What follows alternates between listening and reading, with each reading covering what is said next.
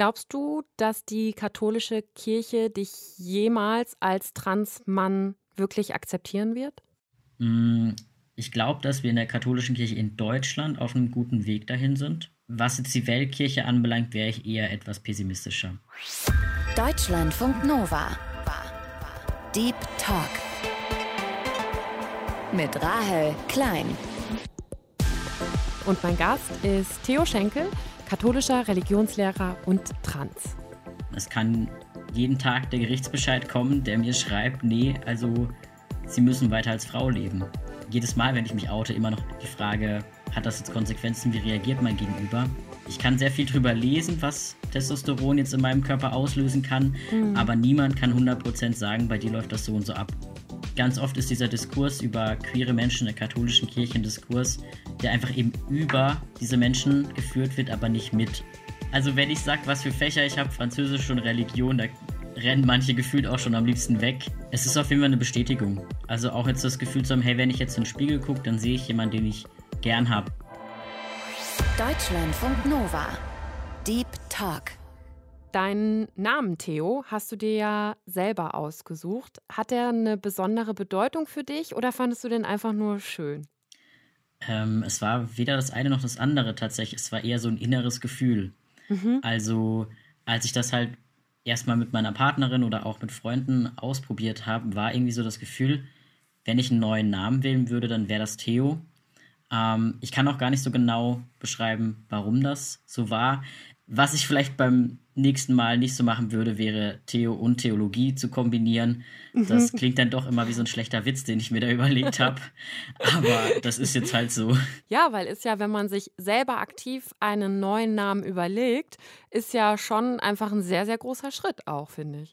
Ja, also ich meine, es gibt auch Transmenschen, die das dann mal wechseln oder so, wenn sie jetzt nach ein paar Monaten vielleicht auch merken, das passt doch nicht. Mhm. Ich habe auch tatsächlich meinen Eltern angeboten, ob sie mir noch einen Zweitnamen geben möchten, mhm. weil ja sozusagen ich den Namen, den sie sich mal irgendwie ausgesucht haben, jetzt abgelegt habe und auch eben überhaupt nicht mehr mag, wenn er mich bezeichnet. Für andere ist der vollkommen in Ordnung.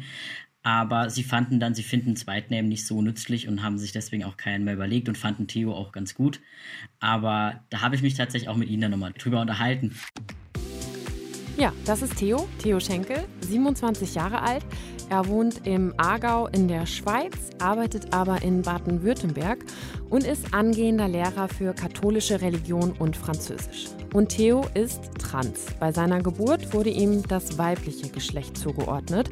Und dass Theo trans ist, das wird später im Gespräch eine besondere Rolle spielen, wenn wir mit ihm über sein Verhältnis zur katholischen Kirche und über seinen Beruf sprechen.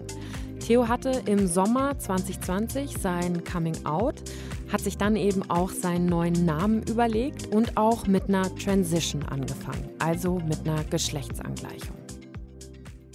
Was ist jetzt so in den knapp zwei Jahren oder anderthalb Jahren passiert? Also ich habe durch das Coming Out im Prinzip erstmal eine soziale Transition auch angefangen, sprich eben den Namen zu ändern, vielleicht auch meinen Kleidungsstil ein bisschen geändert, wobei der auch vorher schon eher maskulin war und halt auch meine Pronomen im Sinn von, dass Menschen mit er über mich reden. Also das erstmal so auch im sozialen Umfeld alles geändert und dann halt auch so Schritte wie ähm, eine Hormontherapie anzufangen, damit eben meine Stimme tiefer wird, ich einen Bart bekomme, meine Körperstatur sich auch so ein kleines bisschen verändert oder vor allem auch der Zyklus ausbleibt.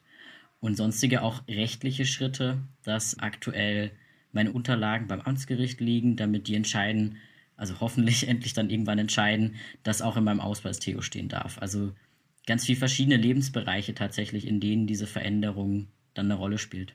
Das sind ja auch wirklich ganz unterschiedliche Bereiche dann. Also ein sozialer Bereich, dann ja ein körperlicher Bereich einfach auch, dann der behördliche Bereich.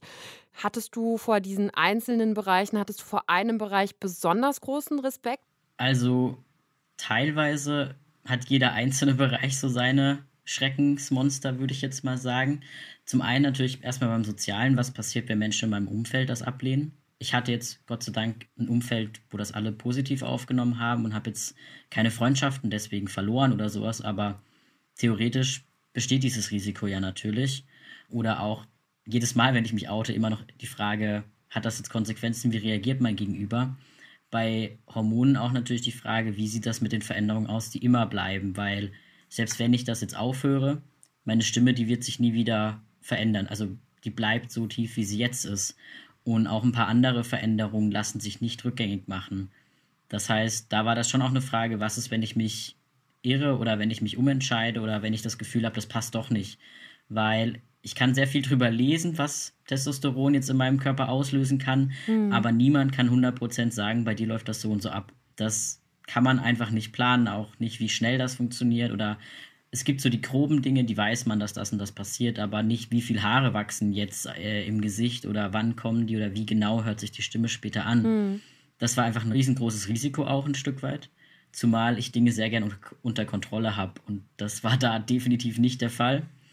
Und beim Rechtlichen ist einfach auch immer die Angst, nicht beweisen zu können, dass ich Mann bin. Also immer die Angst, abgelehnt zu werden. Ich weiß, dass es enorm selten ist, dass das transsexuelle Verfahren abgelehnt wird, aber es kann halt passieren. Es kann jeden Tag der Gerichtsbescheid kommen, der mir schreibt, nee, also Sie müssen weiter als Frau leben. Das sind jetzt ganz unterschiedliche Aspekte. Ich würde voll gern mit dir auf einzelne Bereiche da nochmal schauen. Also ich meine auch jetzt dann die Hormontherapie, die du machst, wenn man selber merkt, ja, meine Stimme wird tiefer, ich bekomme einen Bart. Du hast ja jetzt auch schon einen Bart bekommen und ja, lässt dir einen stehen. Das ist ja, wenn man dann auch in den Spiegel schaut und sich auch mal, ja, beobachtet, auch beim Sprechen sieht und auch hört. Das ist ja schon wahrscheinlich was, woran man sich auch gewöhnen muss, oder? Es ist tatsächlich eher immer wieder so eine kleine Überraschung. Also mhm. ich habe das natürlich jetzt Tag für Tag gehabt. Ich laufe jeden Tag an einem Spiegel vorbei in der Wohnung. Ich sehe das vor allem dann immer erst, wenn ich ein Bild von früher angucke, wie krass viel sich jetzt auch verändert hat oder wie viel sich auch in den letzten Monaten nochmal verändert hat. Und es sind halt immer so kleine Freudenmomente. Also so das Gefühl, sich jetzt das im Gesicht rasieren zu können, das ist äh, pure Euphorie, auch wenn das für viele andere Männer total lästig ist oder sich jetzt Sprachnachrichten anzuhören, ohne das Gefühl zu haben, dass sie von einer fremden Person kommen, das ist schon auch ein ganz neues Gefühl. Ich dachte ewig, dass Leute die einfach prinzipiell schrecklich finden, dass niemand gerne Sprachnachrichten von sich selber anhören kann. Mhm. Und mittlerweile habe ich zumindest nicht mehr den Drang wegzurennen. Es ist, glaube ich, so dieses normale, unangenehme Gefühl, was sie alle haben. Also es sind einfach ganz viele Überraschungen auch. Aber positive Überraschungen, ne? Also so hört es sich bisher an, so dass du einfach total, ja, dich freust über die Entwicklung, die es natürlich dann gibt. Über die meisten. Also über Hitzewallungen nachts oder so freue ich mich jetzt nicht unbedingt. Verständlich. Oder allgemein die Fähigkeit des Körpers, viel mehr Haare überall zu produzieren. Mhm.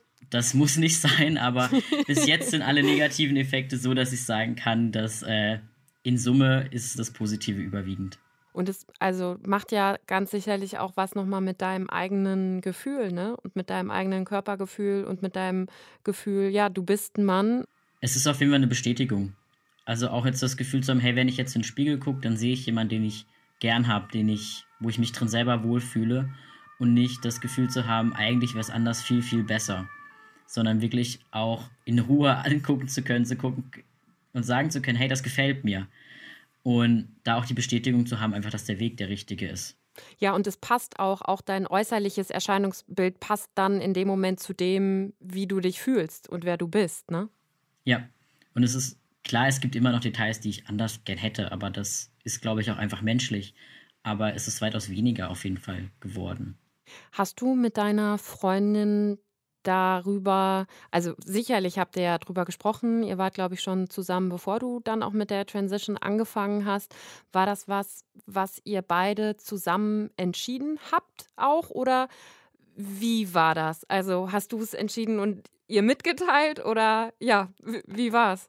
Also eine Mischung aus beiden. Es ist auf jeden Fall klar meine Entscheidung, hm. weil es ist letztendlich mein Körper. Ich muss damit leben und ich muss mit den Konsequenzen auch leben. Aber ich habe natürlich gefragt, was sie davon hält oder was sie davon denkt und sowas. Und sie hat mir auch ihre Meinung mitgeteilt, aber es war auch immer klar, ich stehe hinter dir. Ich kann dir nicht versprechen, dass ich dich ewig lieben werde oder sowas, aber diese Sicherheit habe ich in keiner Beziehung. Und daher war es auf jeden Fall meine Entscheidung wirklich. Die aber von ihr dann ja mitgetragen wurde, ist ja genau. dann auch nicht selbstverständlich nur, ne? Klar, ich meine, es gab dann schon auch Unterhaltung darüber, möchte ich jetzt vorher irgendwie noch Eizellen entnehmen lassen, weil das Risiko bestünde, dass das später nicht mehr geht oder sowas. Das sind auf jeden Fall auch Entscheidungen, die wir natürlich gemeinsam getroffen haben, weil unsere gemeinsame Familienplanung da dran hängt. Wenn man auf den behördlichen Teil, sage ich mal, schaut, wie läuft dieser Prozess ab? Du bist quasi in der Beweispflicht zu beweisen, im, im Grunde genommen, dass du ein Mann bist. Also es ist so, dass ich da ein Verfahren beim Amtsgericht eröffnen muss in Deutschland und ich darf beantragen, dass zwei Gutachten dann ausgewählt werden. Also ich habe da Mitspracherecht. Das Gericht könnte aber komplett frei mir auch zwei gutachtenden Personen zuteilen. Mit den beiden Personen muss ich jeweils ein Gespräch führen, beziehungsweise die müssen ein Gutachten schreiben.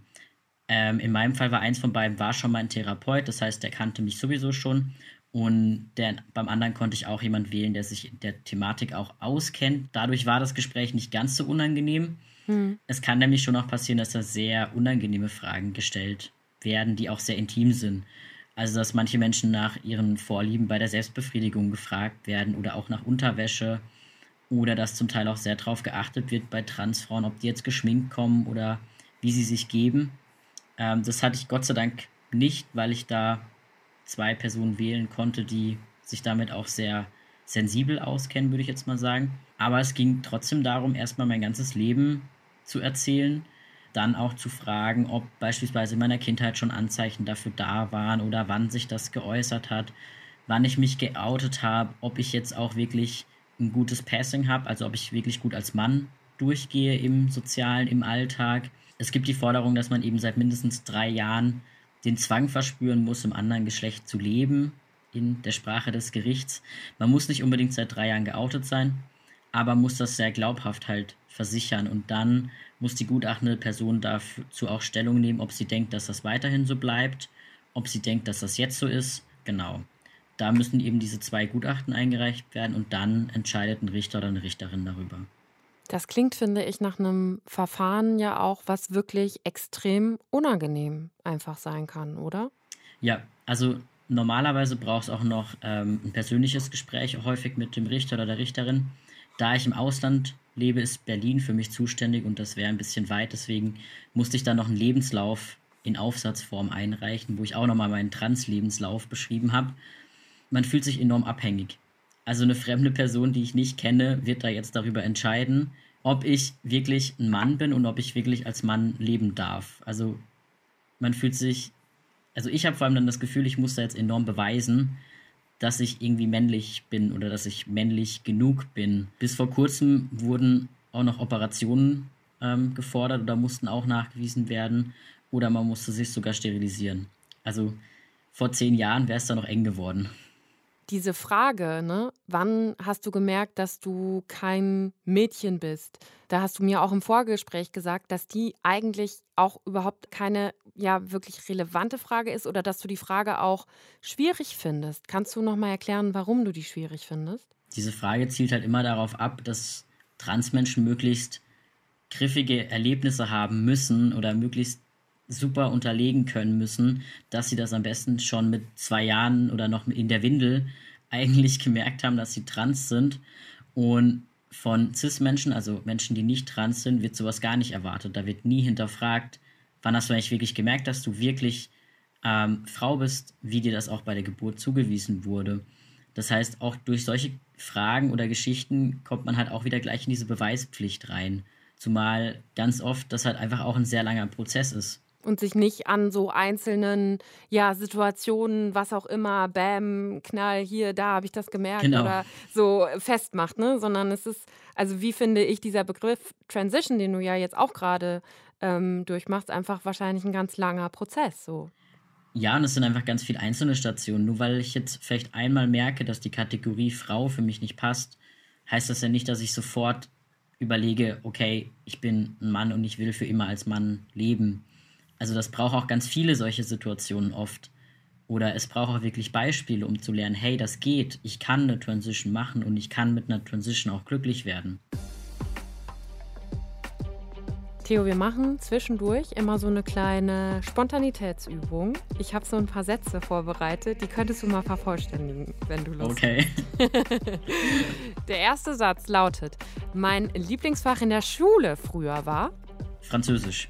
Daher auch jetzt Französischlehrer. Genau. Ist es eigentlich immer noch so in meiner, also früher bei mir in der Schule haben viele Menschen Französisch nicht so gern gemacht. Ist das bei dir auch so? Erlebst du das bei deinen Schülerinnen und Schülern? Ja, also wenn ich sage, was für Fächer ich habe, Französisch und Religion, da rennen manche gefühlt auch schon am liebsten weg. Französisch und Mathe wäre wahrscheinlich noch schlechter, aber steht nicht gut im Kurs. Vor allem, wenn SchülerInnen wählen können, ob sie Französisch oder Italienisch und Spanisch machen, mhm. dann hat Französisch leider einen sehr schlechten Stand.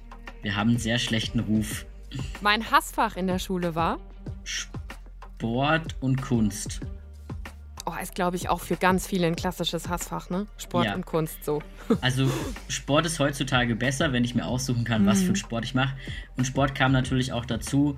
Ich musste rhythmische Tanzgymnastik und weiß nicht was im Mädchensport machen, während die Jungs Fußball spielen durften. Also bei Sport ist halt gleich diese Geschlechterkategorie mit drin gewesen, weil wir lange Zeit getrennt Sport hatten. Diesen Begriff sollte man im Zusammenhang mit Transpersonen nicht verwenden transsexuell und Geschlechtsumwandlung. Du hast ganz eben, ganz eben, ganz am Anfang einmal, ähm, als es um die behördlichen Schritte bei der Transition ging, hast du, glaube ich, einmal was mit transsexuell gesagt. Ist das noch so ein offizieller Begriff, der da noch verwendet wird? Genau, das Gesetz heißt transsexuellen Gesetz oder Verfahren der Personenstands- und Vornamensänderung nach transsexuellen Gesetz. Mhm. Da ist das transsexuell drinne. Und da ist, glaube ich, auch Geschlechtsumwandlung sehr sicher noch drin. Mhm. Das begegnet einem vor allem auch dann teilweise mit Krankenkassen oder sowas. Die haben noch etwas veraltete, leider nicht mehr ganz aktuelle Begrifflichkeiten. Und die Begriffe sind veraltet oder sollte man nicht mehr nutzen, weil?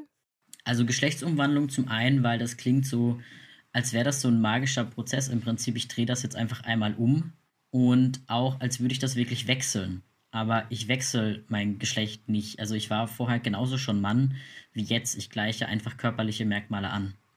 Deswegen ist Angleichung da einfach auch bildlich der treffendere Begriff.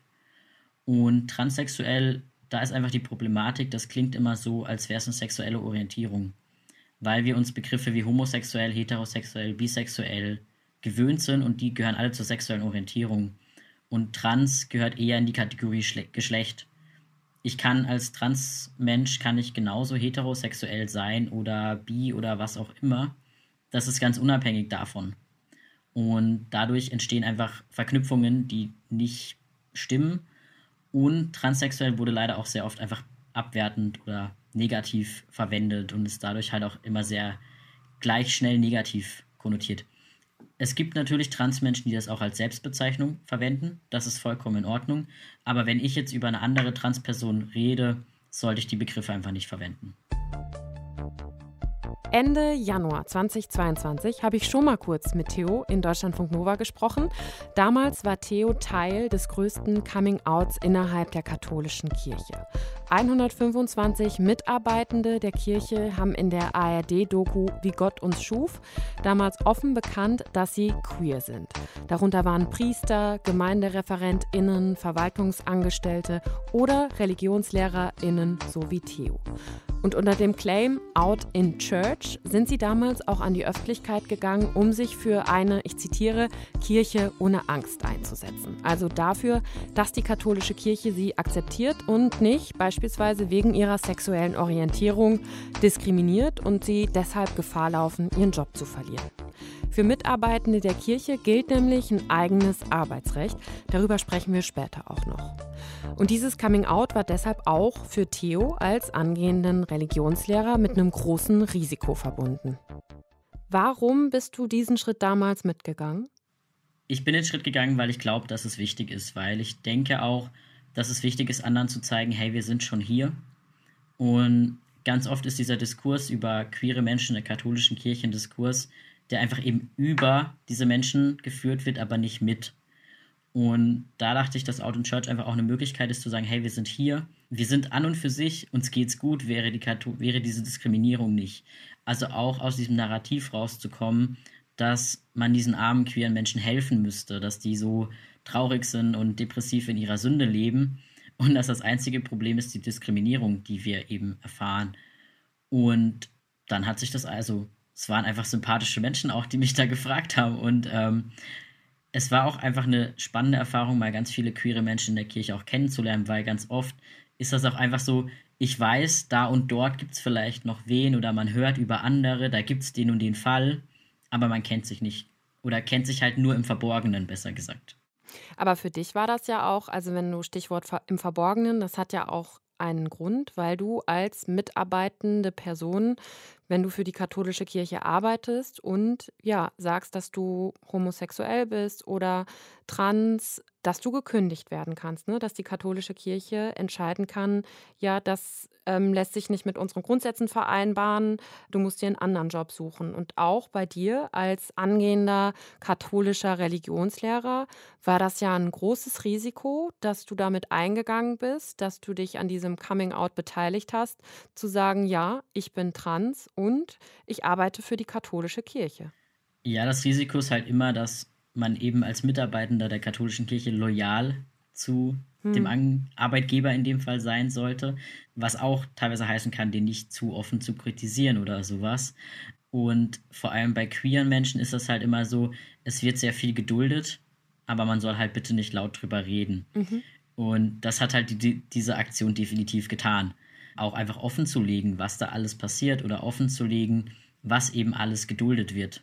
Und bei mir ist vor allem mal unabhängig davon, dass niemand so richtig wusste, wie mit Trans umgehen, ist natürlich bei mir halt die Problematik, dass wenn ich meine Partnerin heirate, dann gilt das für die Kirche als gleichgeschlechtliche Beziehung, weil die Kirche meine Personenstandsänderung einfach gar nicht anerkennt. Das heißt, die würde dich, die wird dich ewig als Frau führen.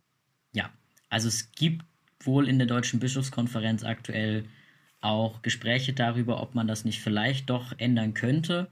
Aber nach aktuellem Stand kann meine Postadresse beispielsweise geändert werden, sozusagen, aber mein Taufname oder sowas wird dort nie getilgt werden. Und dann wäre, genau, weil du dann, wenn du deine Partnerin heiraten würdest, wäre das in den Augen der katholischen Kirche eine homosexuelle Ehe. Und das könnte dann ein Grund sein, warum du sozusagen nicht mehr für die katholische Kirche arbeiten darfst. Genau.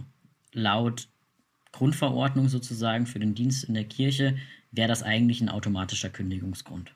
Was ist jetzt seit diesem Coming Out passiert? Also, das war für dich ein Risiko. Was hat sich seitdem ergeben?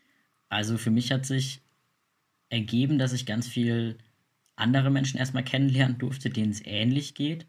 Dass auch ganz viele Menschen mir erzählt haben, hey, ich bin in einer ähnlichen Situation oder auch Menschen mir erzählt haben, hey, ich würde mich gern outen, aber ich kann noch nicht, weil ich eben dann meine berufliche Grundlage verliere. Also erstmal, das hat sich auf meiner persönlichen Ebene verändert. Dann hat sich auch verändert, dass ich im Lehrerinnenzimmer mir nicht mehr überlegen muss, sage ich jetzt was oder sage ich jetzt nichts, weil ich auch dort nicht bei allen geoutet war. Mhm. Also es sind für mich einfach ganz viele Denkprozesse jetzt auch nicht mehr ganz so im Vordergrund. Immer zu überlegen, was sage ich jetzt wann. Und ich habe jetzt zumindest seit kurzem endlich auch die Zusage, dass ich weiter unterrichten darf. Und klar, ich weiß nicht, wie es ohne Out in Church gelaufen wäre. Ich habe natürlich keinen Vergleich, aber auf jeden Fall, zumindest bei mir, ist es zwar nicht perfekt, wie es nachher sein wird, aber es gibt zumindest einen Kompromiss auch, den man jetzt gefunden hat, dass ich zumindest weiter unterrichten darf. Kannst du da vielleicht noch mal beschreiben, welche Entscheidung da jetzt gefallen ist in deinem Fall? Also ist das dann eine Einzelfallentscheidung, die die Kirche bzw. welche Stelle trifft die dann oder hat sich da generell was geändert? Also es ist leider eine Einzelfallentscheidung. Hm. Das ist eben einer der Knackpunkte noch, wobei man auch sagen muss, ich brauchte die Entscheidung halt auch jetzt dann, weil bei mir jetzt dann die Frage ist, an welcher Schule ich unterrichten kann und nicht in einem Jahr. Weil dein Ref bald ähm, zu Ende ist, ne? Genau, ja. genau, einfach aus Zeitgründen. In meinem Fall hat jetzt der Erzbischof von Freiburg treffen müssen, weil das die Diözese ist, bei der ich arbeite oder von der ich die Lehrerlaubnis brauche. Und ich habe jetzt nicht genau die gleiche Lehrerlaubnis im Prinzip wie ein Religionslehrer oder wie ein regulärer Religionslehrer, aber ich darf regulär Religion unterrichten. Das heißt einfach etwas anders und es ist kirchenrechtlich eine Abstufung sozusagen und wird auch nicht vom Erzbischof vergeben, sondern vom Generalvikar, der sitzt eine Stufe drunter im Prinzip. Also da hat man noch so einen Sonderweg beschritten und es ist eben eine Einzelfallentscheidung. Und es ist noch offen, ob da irgendwann eine Grundsatzentscheidung draus werden kann. Aber was natürlich schon ist, es war jetzt halt oder ist jetzt halt ein Präzedenzfall. Das heißt, zumindest auch für Freiburg kann das natürlich Auswirkungen für andere Menschen geben, die in ähnlichen Situationen sind. Das bedeutet aber, für dich wird sich dann rein praktisch nichts ändern, weil du hast die Erlaubnis, du darfst als katholischer Religionslehrer arbeiten, darfst auch deine Freundin heiraten, musst keine Angst haben, dass du deswegen gekündigt wirst, aber mit der Einschränkung, dass du eben nicht den vollen Segen der Kirche dabei hast. So kann man das genau, so zusammenfassen. Ja, es ist in der Praxis hat es keinen Unterschied. Es ist einfach nur sozusagen nicht das Gütesiegel drauf, was bei den anderen noch mit draufklebt, sozusagen. Da fragt man sich ja, ne, die katholische Kirche, auch wenn sie sich irgendwie in kleinen Schritten vielleicht, auch vielleicht hoffentlich bald weiter vorwärts bewegt, ne? Und dann jetzt in deinem Fall ja für dich auch eine, eine positive Einzelfallentscheidung getroffen hat. Aber man fragt sich ja trotzdem, warum machst du das? Warum bist du trotzdem in der katholischen Kirche, wenn sie dich nicht so akzeptiert in vollem Umfang, wie du bist? Das frage ich mich auch öfters mal. Aktuell ist zumindest die Entscheidung noch, dass ich auch bleibe. Aus dem einfachen Grund, dass es mir enorm Spaß macht, Religion zu unterrichten. Und dass ich auch glaube, dass es ein sehr wichtiger Unterricht ist. Also es wird ja auch immer wieder diskutiert, ob der überhaupt in der Schule was verloren hat. Ich glaube auf jeden Fall, dass, der, dass ich in dem Unterricht einen Beitrag auch leisten kann, dass junge Menschen sich mit religiösen Themen auseinandersetzen, dass sie sich damit auseinandersetzen, was heißt es, Mensch zu sein, was heißt es, in der Gesellschaft zu leben und wie gehe ich damit um, wie positioniere ich mich vor allem auch zu relevanten Themen. Und ich glaube, dass gerade auch ich, weil ich eben nicht so in Anführungszeichen perfekt katholisch bin, da einen ganz guten Beitrag auch leisten kann und vielleicht auch nochmal andere Anknüpfungspunkte habe an die Welt der Jugendlichen als jetzt vielleicht manch anderer. Das heißt, du musst in der Kirche sein, um die Kirche von innen auch weiter verändern zu können und um ja auch ein positives Beispiel für andere, auch in ähnlichen Situationen vielleicht geben zu können. Kann man das so sagen? Ja, genau. Wenn ich gehe, dann wird sich auf jeden Fall nichts ändern. Und wenn ich bleibe, besteht zumindest die Chance noch, dass ein bisschen was sich verändert. Und auch einfach, weil ich halt neben der Schule ja auch in der Jugendarbeit merke, dass da eben vieles geht und dass das auch ein sehr wichtiger Beitrag einfach ist. Warum ist die katholische Kirche weiter wichtig? Weil es für mich eine Relevanz in meinem Leben hat, in dem Sinn, dass ich eben bei der Jugendarbeit merke, dass mir die Beziehungen, die ganzen Begegnungen, die da passieren, dass die wichtig für mich sind, dass das ein Teil von meinem Leben ist und dass es auch ein Teil einfach von meiner Biografie, von meiner Geschichte ist. Zumal ich auch sagen kann, ich habe Gott sei Dank noch nie Probleme in der katholischen Kirche auf persönlicher Ebene gehabt. Also mir hat noch niemand gesagt, ich sei des Teufels oder würde so schrecklich in Sünde leben oder weiß nicht was. Klar, vielleicht unter irgendwelchen Kommentaren oder sowas oder eben jetzt auf institutioneller Ebene, da auf jeden Fall, aber eben nicht im persönlichen Gespräch. Glaubst du, dass die katholische Kirche dich jemals als Transmann wirklich akzeptieren wird? Mm, ich glaube, dass wir in der katholischen Kirche in Deutschland auf einem guten Weg dahin sind. Was jetzt die Weltkirche anbelangt, wäre ich eher etwas pessimistischer. Hm. Also ich denke, dass es einen Unterschied geben wird darin, wie weit Deutschland gehen wird, weil es da, oder auch vor allem, wie weit manche Diözesen gehen. Das ist natürlich auch nochmal, es kommt immer sehr darauf an, welcher Bischof gerade wo eingesetzt ist. Aber das heißt, für Deutschland wäre ich da etwas optimistischer. Für jetzt manch sehr katholisches Land einfach auch, Polen, Ungarn, ganz viele andere, da sieht es etwas schwieriger aus. Gibt es einen Punkt, wo du dich dann aber doch entscheiden würdest, Nee, ich, also ich habe es jetzt irgendwie versucht. Ich habe auch versucht, die katholische Kirche von innen heraus zu verändern, an einem Prozess mitzuwirken. Aber wo du sagen würdest, es geht nicht, es lässt sich auch nicht mehr mit meinem eigenen Selbst vereinbaren, dass ich in dieser Institution weiter drin bin. Also ich glaube, ein Punkt wäre sicher, wie jetzt Deutschland auch weiter mit den Missbrauchsfällen umgeht. Das hat jetzt zwar nichts mit meiner Person zu tun, aber ist natürlich eine viel größere Baustelle letztendlich noch in der katholischen Kirche. Hm ich kann es sehr schwer an einem Punkt festmachen. Zum einen, weil dann immer irgendwas passiert, was nochmal komplett so komisch ist, dass ich es mir nie hätte vorstellen können. Ich hätte vor zwei, drei Jahren auch nicht gedacht, dass ich bei Out in Church mitmache und dass es so ein Projekt überhaupt gibt, dass es wirklich so viele Menschen sind. Mittlerweile sind es über drei oder 400, die sich in dem Zuge jetzt geoutet haben, auch im Nachhinein. Das ist vor allem für die katholische Kirche halt schon echt eine große Hausnummer. Daher tue ich mich da auch sehr schwer zu sagen, okay, da ist jetzt genau die rote Linie. Das wird einfach Gefühlssache bleiben müssen.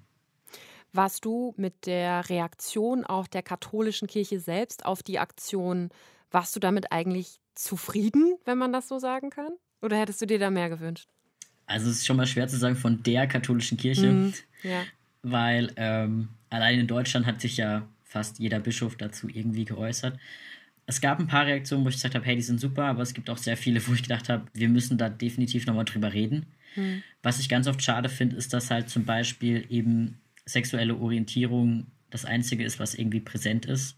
Also dass auch ganz oft nur von Homosexualität gesprochen wird und gar nicht andere sexuelle Orientierung da sind oder geschweige denn irgendwie das Thema Geschlecht, dass da auch ganz oft auf der anderen Seite sozusagen einfach sehr viel Unwissenheit herrscht. Also sehr viele Reaktionen haben einfach auch gezeigt, wie viel Bildungsarbeit da oder wie viel Aufklärungsarbeit da noch notwendig ist.